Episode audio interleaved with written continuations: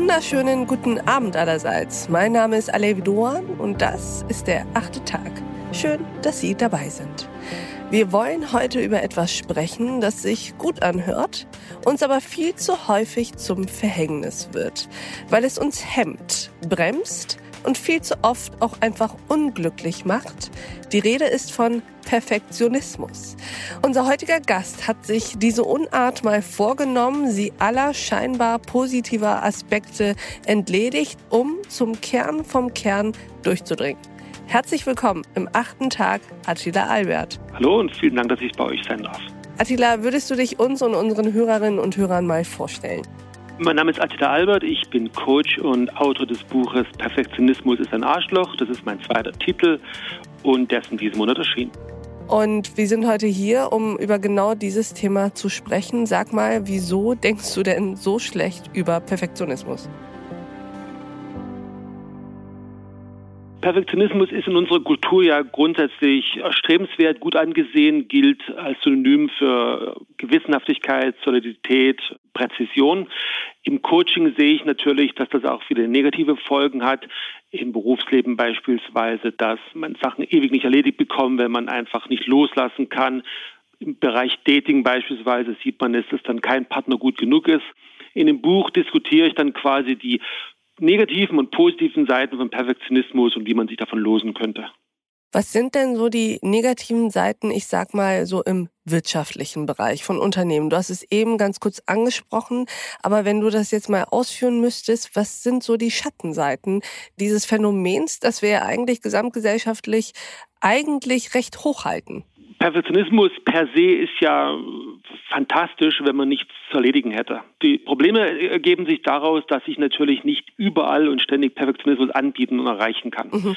Das heißt, ein Plädoyer ist sicher nicht, äh, dass man jetzt nachlässig wird und schlampig, sondern dass man sich wenige Schwerpunkte raussucht, wo es Sinn gibt. Mhm. Banales Beispiel im Alltag, wenn ich eine Präsentation machen muss, die morgen schon wieder vergessen ist, muss ich möglicherweise mich nicht völlig verausgaben dafür. Wenn ich dagegen ein Produkt herstelle, wo ich auf Sicherheitsaspekte achten muss, oder es ist ein Produkt, was sehr hochwertig ist, ein Luxusprodukt mhm. äh, zum Beispiel, dann ist natürlich Perfektion wünschenswert. Also das Plädoyer ist eigentlich, selektiv vorzugehen und die 80 Prozent Alltagsaufgaben pragmatisch und mit einer soliden Durchschnittsleistung abzuliefern. Das heißt, du plädierst eben dafür, dass wir nicht sagen, wir müssen uns vom Perfektionismus ein bisschen abkoppeln, weil das ist nicht mehr en vogue, wir müssen jetzt pragmatischer werden, sondern es geht im Endeffekt darum, genauer zu sezieren und zu selektieren, wann macht Perfektionismus Sinn und wann ist auch diese Energie, die ich da reinbringe, sinnhaft und wann ist es nur noch ineffizient und lenkt mich ab. Exakt. Diese deutsch-englische Redewendung, dass etwas einen Unterschied macht, das kann man da gut anwenden. Ist es also relevant langfristig? Das ist also der eine Faktor, wie wichtig ist äh, es überhaupt, perfekt zu sein. Das andere ist natürlich meine Motivation. Im Buch habe ich sieben Typen äh, aufgegliedert vom Perfektionismus, unterschieden nach der Motivation. Wenn mich also Angst vor Kritik oder von der Blamage oder ein enormer Ehrgeiz zum Perfektionismus treiben, das ist aber extrem anstrengend für mich selbst, auch für die anderen. Wenn ich dagegen etwas aus Freude mache, aus Liebe zum Detail, aus Begeisterung, dann ist das oft natürlich belebend. Dann ist das, was man ja teilweise als Flow bezeichnet hat, also die, mhm. da versenke ich mich etwas, was mir Freude macht. Und dann ist es auch keine Bürde. Also die Motivation ist sicher auch ein Faktor, der unterscheidet. Weil sie sozusagen bestimmt, wie ich mich in dieser Phase des Perfektwerdenwollens fühle, oder? Exakt. Die, die Grundeinstellung entscheidet ja darüber, wie ich mich dann fühle, wenn ich es mache und auch in welcher Art ich äh, an etwas arbeite. Also es ist tatsächlich ein Faktor für mein Wohlbefinden. Mhm.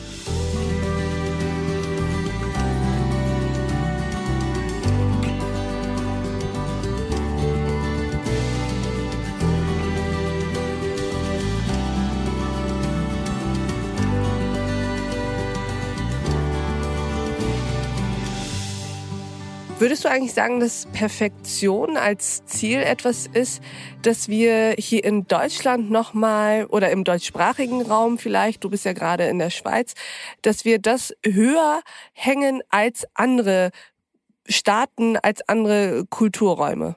Ja, auf jeden Fall. Also die äh, Deutschland, Schweiz, auch Japan sind sicher Kulturen, die Perfektion als einen sehr hohen Wert sehen. Und dann gibt es Kulturen, die das ja gar nicht als Erwartungshaltung überhaupt hätten, sondern da ist Improvisation, Pragmatismus, äh, sind Werte, die mehr geschätzt werden. Und das hat durchaus Vorteile für uns gehabt. Gerade die genannten Länder sind natürlich gleichzeitig sehr erfolgreich geworden mit extrem hochstehenden, oft auch sehr komplexen Produkten, mit sehr hochwertigen Dienstleistungen, auch mit einer hohen Erwartungshaltung, was eine Gesellschaft, eine Regierung, ein Staat leisten soll und kann.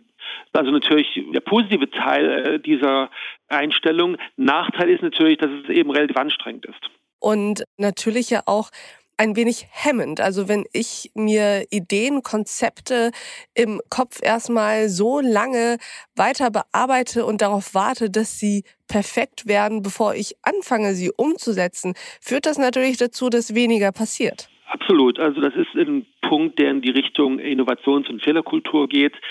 Oft merkt man das schon, wenn Unternehmen Brainstorming-Sessions machen. Da ist ja die Grundregel bei einem Brainstorming, jeder wirft erstmal Ideen in den Raum und man bewertet sie später. Mhm. Schon bei so einer Kleinigkeit merkt man, wie schwer es Leuten fällt, einfach mal was zu sagen, ohne sofort dagegen zu argumentieren, ja, das geht denn nicht, zu teuer, haben wir schon probiert und so weiter. Und im größeren Rahmen ist das oft auch zu verspüren. Also wie oft höre ich von Bewerbern, die in Unternehmen reingehen, wo angeblich ein dynamischer Typ gesucht wird, der ein bisschen anders denkt, der die Dinge in Frage stellt und anschließend feststellen muss, das ist gar nicht gewollt. Mhm. Ich bringe, äh, sobald ich wirklich etwas ändern möchte, Unruhe ins System, äh, das honoriert mir niemand. Mhm. Und das ist dann quasi, ja, diese starre Seite, die ich vor uns ansprach. Mhm. Aber was kann man denn tun innerhalb eines Unternehmens zum Beispiel, um sich von diesem Perfektionismus zu lösen? Denn etwas, das wir Jahre, Jahrzehnte lang, womit wir sozialisiert wurden, ist ja natürlich nicht so einfach wieder loszulassen. Ein Punkt ist sicher ähm, Delegation von Verantwortung nach unten. Mhm. Das betrifft Unternehmen genauso wie Gesellschaft oder Politik. Das beinhaltet aber natürlich auch, dass ich dann damit leben muss, die Person macht es eventuell etwas anderes, als ich es machen würde. Mhm. Das ist ein ganz anderes Beispiel, wenn wir die Diskussion über das Aufteilen von Hausarbeit sehen. Mhm. Wie oft fällt es Leuten schwer, sozusagen loszulassen, äh, wenn der Preis dafür ist, der andere macht es vielleicht anders, als ich es machen mhm. würde. Mhm. Und das ist in, in natürlich ja genauso, wenn jemand Arbeit delegiert und damit auch Verantwortung, damit zu leben, ich krieg's vielleicht etwas anders zurück, aber möglicherweise auch besser oder mit einem originellen neuen Ansatz. Das ist eben dann das Potenzial, was sich daraus ergibt. Innovation setzt ja voraus, ich mache Dinge anders, als ich sie gemacht habe. Mhm. Und ich lebe damit, dass ein Großteil der Versuche scheitert. Mhm. Also das ist, äh, wäre schön, wenn jeder ähm, Versuch zu einem Erfolg führen würde. Die Realität bei Startups hört man oft über 90 Prozent scheitern. Mhm. Das ist einfach der Preis für die 10 Prozent, dass man äh, sich weiterentwickelt. Mhm. Wie sehr ist es dann auch eigentlich wichtig, dass man den Kontrollverlust ein Stück weit kultiviert? Also wenn ich delegiere und jemandem etwas sozusagen gebe und sage, na gut, mach du das, dann haben ja viele damit ein Problem, die Kontrolle auch abzugeben und nicht genau zu wissen, was da passiert. Absolut. Delegieren ist auch erst im zweiten Schritt Arbeitserleichterung. Im ersten Schritt ist Delegieren Personalentwicklung. Mhm. Das heißt, ich gebe jemanden, der eigentlich unerfahrener oder fachlich schwächer ist als ich selbst, eine Verantwortung mhm. und dies für ihn möglicherweise neu oder fast noch ein bisschen zu viel. Ich muss also zwingend damit leben, dass ich korrigieren muss und führen muss. Mhm. Und das kann üblicherweise sechs bis neun Monate dauern, bis ich einen neuen Mitarbeiter oder einen neuen Geschäftspartner eingearbeitet habe. Mhm. Danach kommt erst der Effekt Arbeitserleichterung überhaupt zum Tragen. Mhm. Das ist der erste Punkt. Es ist quasi kein Kontrollverlust, sondern es ist die Bedingung dafür, dass jemand wachsen kann, dass ich den quasi äh, ihm erlaube, Fehler zu machen. Mhm. Das andere ist natürlich der Punkt, dass Kontrolle per se jetzt nicht zwingend äh, extrem eng geführt sein muss. Also es gibt gewisse Ausnahmen, eben geringe Fehlertoleranzen, hohe Sicherheitsrisiken, also bei einem Flugzeugpiloten oder jemand, der ein Kraftwerk steuert oder einem Chefarzt. Bei der Operation würde ich mir jetzt natürlich möglichst hohe Kontrolle wünschen. Bei vielen anderen Dingen ist es aber absolut okay, wenn die Sachen jetzt nicht ideal sind und ich sozusagen einen gewissen Raum habe, wo sich Dinge entwickeln und wachsen können. Wir kennen ja aus der äh, Softwareentwicklung dieses schöne Modell der Beta-Versionen, wo Sachen erstmal ausgerollt werden, dass sie gut genug sind und anschließend weiterentwickelt. Das ist bei vielen Dingen ja möglich, dass mhm. ich Sachen äh, fortlaufend entwickle und aktualisiere. Mhm.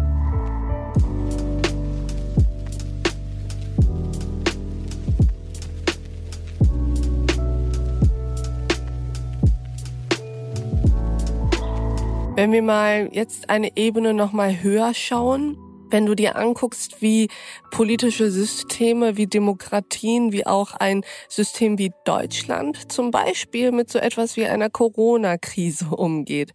Wie oft musst du dir dann denken, hm, an dieser oder jener Stelle findet ein Perfektionismus vielleicht statt, ein kulturell angewöhnter Perfektionismus, der an dieser Stelle vielleicht nicht ganz richtig ist? Ja, das ist natürlich äh, so ein zweischneidiges Schwert. Ähm, an den deutschen Staat werden quasi gleichzeitig äh, einerseits Erwartungshaltungen rangetragen, die enorm sind, was er alles leisten und äh, erfüllen soll. Speist sich sicher auch aus der hohen Steuerquote, die man in Deutschland quasi als Preis dafür akzeptiert. Mhm. Zum anderen ist natürlich dann äh, ein riesen Regulierungsapparat, der sich daraus ergibt, Bürokratien, Verordnungen. Im Alltagsleben ist den meisten Menschen das nur ganz begrenzt bewusst. Wer Unternehmer ist, wer sich selbstständig macht, kennt das. Es ist unfassbar, welche Menge an Regulierungen zu absolut jedem denkbaren Bereich auf Unternehmern lasten und Gründern. Mhm. Jetzt hier sieht man natürlich auch mal als Normalbürger, okay, es ist wahnsinnig komplex und zwar so komplex, dass sich die Sachen am Ende selbst blockieren. Beispielsweise diese äh, Impfpriorisierung. Mhm. Die ist natürlich von einem sehr weit gefassten Gerechtigkeitsgedanken äh, getragen, dass man nach Regionen, nach Risikogruppen, nach Alter äh, aufdifferenziert was so einen hohen Verwaltungsapparat äh, verursacht, dass dann ganz viele Impfdosen einfach erstmal im Lager liegen bleiben. Mhm. Anstatt zu sagen, so wie es die USA teilweise gemacht hat, wer halt gerade kommt und in der Nähe ist, kann es auch bekommen, sobald äh, die ersten absoluten Hauptrisikogruppen geimpft waren. Aber ich sehe selbst viele Freunde, die, ich sag mal, in den 30ern sind und sich jetzt genieren, dass sie eine Impfung bekommen, die sie bekommen dürften, weil sie meinen, es könnte ja vielleicht immer nicht ganz gerecht sein. Mhm. Also es ist so, ein wechselseitiges Spiel zwischen Erwartungshaltung und was dann natürlich auch zurückkommt. Das heißt, der deutsche Staat funktioniert so, wie es seine Bürger verdienen, mehr oder weniger und auch wollen? Ja, absolut. Also das ist ja das Schöne an einer Demokratie und ich selbst bin ja in der DDR aufgewachsen. Ich kenne durchaus das Gegenmodell. Ich mm. kann es ja abwählen. Mm. Also es gibt im Deutschen Bundestag ein breites Spektrum und auf dem Wahlzettel und ich kann durchaus mir Parteien raussuchen und Bewegungen, die äh, jetzt nicht noch mehr Regulierung einfordern und noch mehr Dinge, die über den Staat geführt werden sollen. Aber das ist natürlich dann die Sorge, ja geht's denn schief? Kann ich denn meine, meine Mitbürger überhaupt trauen, dass er eine vernünftige Entscheidung trifft? Oder muss ich das doch besser über eine Behörde oder über einen Staat führen? Das ist so ein, Grund, äh, also ein mhm. Grundkonzept, was dahinter steht. Aber würdest du denn sagen, dass bei so einer grundsätzlichen und tiefgreifenden Krise wie der Corona-Pandemie da schon einfach weniger Perfektionismus, naja, der bessere Weg wäre? Sozusagen auf Zeit und punktuell auf diese Krise bezogen? Ich glaube, man hat schon sehr viel Energie äh, gewonnen, wenn man damit sich anfreundet, dass Perfektionismus überhaupt nicht da ist. Und das, was wir oft als störenden Disput wahrnimmt, einfach eine, eine Grundbedingung von Demokratie ist. Also mich stört persönlich regelmäßig, wenn ich lese, dass die Diskussionen zwischen äh, Ministerpräsidentenkonferenz und Bundesregierung quasi störendes Gequatsche sind, was alles behindert und äh, blockiert. Das ist ein Grund Aspekt unserer Demokratie. A, das Spannungsfeld zwischen Föderalismus und Zentralismus, nämlich Bundesland und, und Berlin. Mhm. Und zum anderen, dass einfach Argumente diskutiert werden. Mhm. Also ich persönlich wehre mich total gegen das Konzept Alternativlosigkeit in allen Bereichen, mhm. sei es Politik, sei es Unternehmen oder sei es äh, der private Aspekt. Innovation bedeutet eben gerade ich finde Alternativen zu etwas, was man angeblich nie anders machen konnte. Mhm. Und das ist im Politischen das Gleiche. Also wenn jemand meint, man dürfe nicht mehr diskutieren und jetzt muss mal durchregiert werden und basta, das ist quasi der Gegenentwurf zu Demokratie und Innovation. Mhm.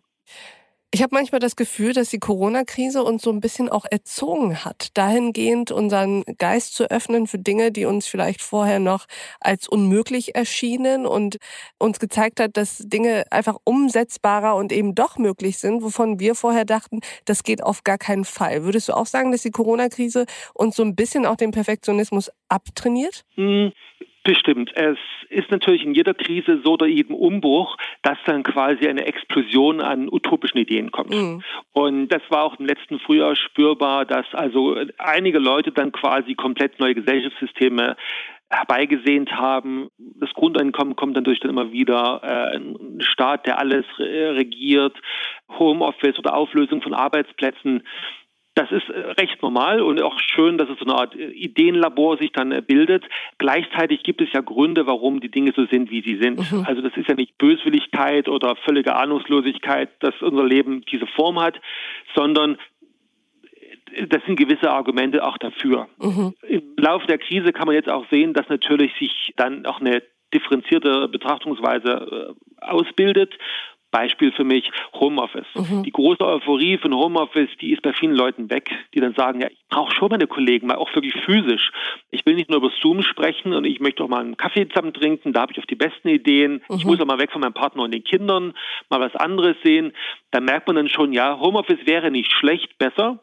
Äh, äh gelegentlich, aber nicht pausenlos als neues Arbeitsmodell ähnlich wie wir die Ernüchterung ja hatten vor Jahren, was das New Work-Konzept angeht, die Auflösung von Berufs- und Privatleben. Mhm. Da merken dann viele, ja, das ist natürlich klingt schön, hat seine Vorteile, der Nachteile, ich arbeite möglicherweise sehr viel mehr als vorher und äh, mein Chef, der mich zwar duzt, kann mich genauso äh, entlassen. Mhm. Hm, da ist dann quasi eine Differenzierung, das ist recht normal. Aber am Ende klingt das ja so, als ob der Erkenntnisgewinn nach so einer Krisenzeit ja dann doch ein größerer ist. Für mich persönlich war ein, ein, echtes Aha-Erlebnis auf, äh, wie knapp auf Kante viele Dinge hier äh, laufen. Also dass Leute teilweise nach zwei, drei Wochen schon finanziell abgebrannt waren, wenn also Freiberuf und ähnliches. Dass mit einem minimalen Anstieg von, ich sag mal, Anfragen bei Webseiten das zusammenbricht, dass ein Aufsetzen einer Webseite für Impfanmeldungen teilweise nach einem Jahr noch ein Problem ist. Auch Dinge wie Intensivstationen. Deutschland hat eine derartig hohe Zahl an Intensivstationsbetten dass quasi ein, ein, dieser Zufluss von Patienten direkt schon quasi einen Kollaps auslösen kann. Und da reden wir, ich kenne die aktuellen Zahlen nicht, aber teilweise waren das ja nur 16 bis 20 Prozent der Betten überhaupt mit Corona-Patienten belegt. Also da sehen wir ein bisschen die Schattenseite dieser extremen Überoptimierung der letzten 20 Jahre. Alles ist ohne Reserven. Und sobald nun was passiert, ist die ganze schöne Optimiererei, ja, äh, die Schattenseite, dass eben keine Reserven mehr da sind. Mhm.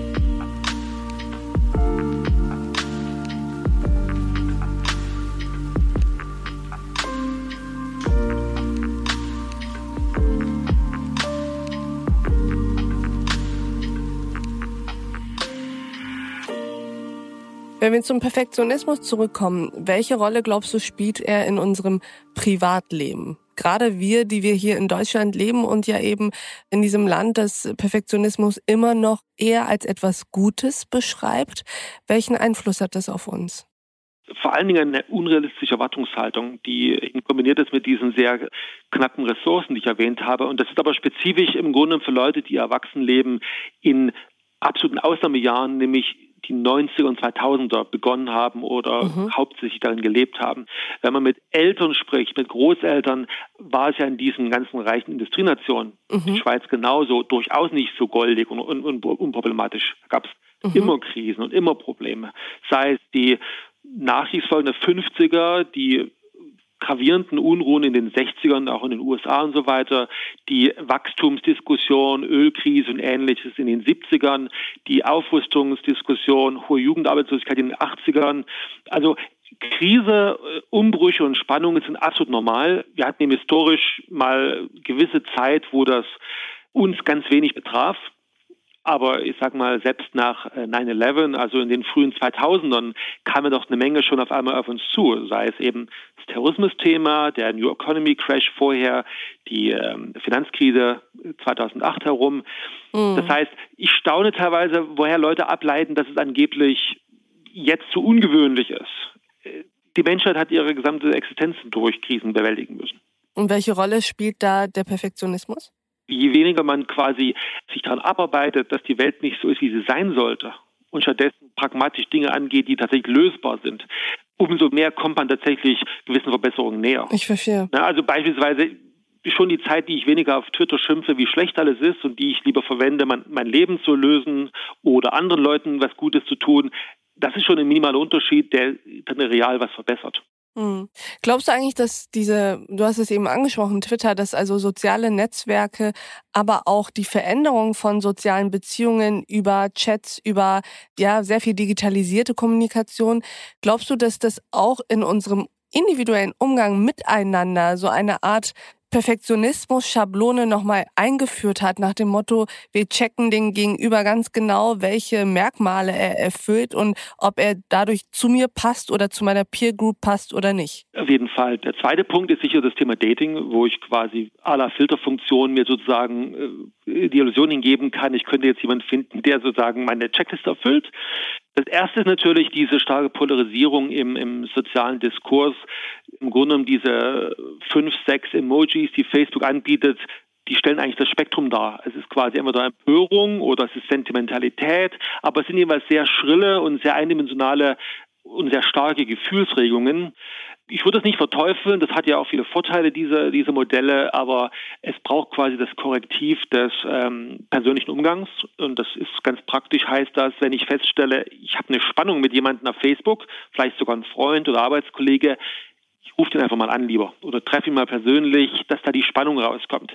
Genauso beim Online-Dating empfehle ich immer, sich eine Spanne zu setzen, wann ich die Person real treffe. Irgendwie vier bis sechs Wochen äh, chatten ist finde ich, eine gute äh, Maximallänge. Und sagen, jetzt muss ich die Person mal treffen, mir einen persönlichen Eindruck verschaffen. Er kann mich auch mal persönlich sehen dass ich nicht in diesen virtuellen und eben sehr begrenzten Medien mich nur bewege. Hm. Was würdest du eigentlich vielleicht zum Abschluss Menschen raten, die so ein bisschen in dieser Perfektionismus-Falle stecken und nicht umhin können, als alles immer möglichst perfekt sich zu überlegen und zu machen? Zum einen wären es gewisse organisatorische Empfehlungen. Eins wäre, seine Aufgaben mal nach Wichtigkeit zu ordnen und nicht eine To-Do-Liste führen, sondern zu sagen, okay, das ist eine Prioritätenliste, was oben steht, mache ich, das unten wird vergessen. Nächste wäre so Minimalkriterien. Wann ist denn eigentlich was gut genug? Möglichst konkret das festzulegen und nicht so dieses vage, es muss so gut wie möglich sein, sondern ja, was heißt es denn konkret? Minimum. Dritte wäre, regelmäßig ausmisten berufliche und private Projekte streichen, wo es nur geht. Es kommt immer was dazu, das ist automatisch. Jeder Chef und jeder selbst hat so viele Ideen, was man machen könnte. Immer regelmäßig, mindestens einmal im Jahr gucken, was streiche ich jetzt ersatzlos. Eins wäre vielleicht noch den Kalender mal durchschauen. Vollgeplante, perfekt durchgeplante Kalender, die scheitern immer. Idealerweise hat man ein Drittel im Tag frei, wo man mal was spontan erledigen kann, äh, auch mal Kind zum Arzt bringen, mal einen kurzfristigen Kundentermin, also eine gewisse Flexibilität. Und das vielleicht das Letzte noch, auch was das Thema Kontakte angeht, auch da Prioritäten zu setzen, zu sagen, wer kriegt wirklich meinen Fokus? Äh, wo will ich wirklich möglichst gut sein? Sind es die Eltern, der Partner, Kind? Und wo ist quasi das Mittelfeld, wenn es geht, Gelegenheitsbekannte, lockere Freunde? Und wo muss ich sagen, da habe ich eigentlich keine Zeit dafür. Dieser Bekannte aus der Grundschule, der mir so nett immer auf Facebook schreibt, dem kann ich vielleicht wirklich nur zum Geburtstag mal einen Gruß schicken, aber ich kann jetzt diese Beziehung nicht auch noch pflegen. Lieber Attila, vielen Dank dafür. Das waren, finde ich, sehr, sehr hilfreiche Tipps gegen zu viel Perfektionismus im Leben. Vielen Dank und einen schönen Tag noch für euch. Ich danke dir, dass du bei uns im achten Tag warst. Und ich danke auch Ihnen, liebe Hörerinnen und Hörer, fürs Mithören und Mitdenken. Und ich würde mich freuen, wenn wir uns im nächsten achten Tag wieder begegnen. Bis dahin, auf sehr, sehr bald. Ihre Alev Duan.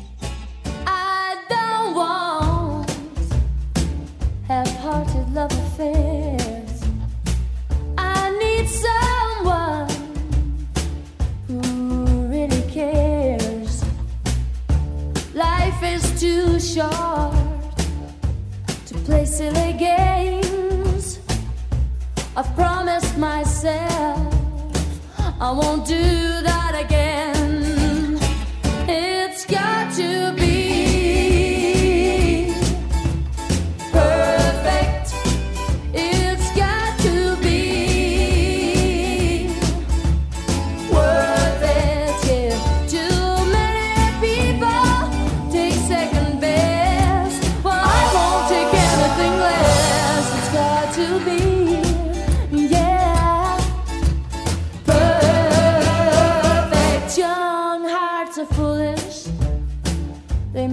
Mistakes. They're much too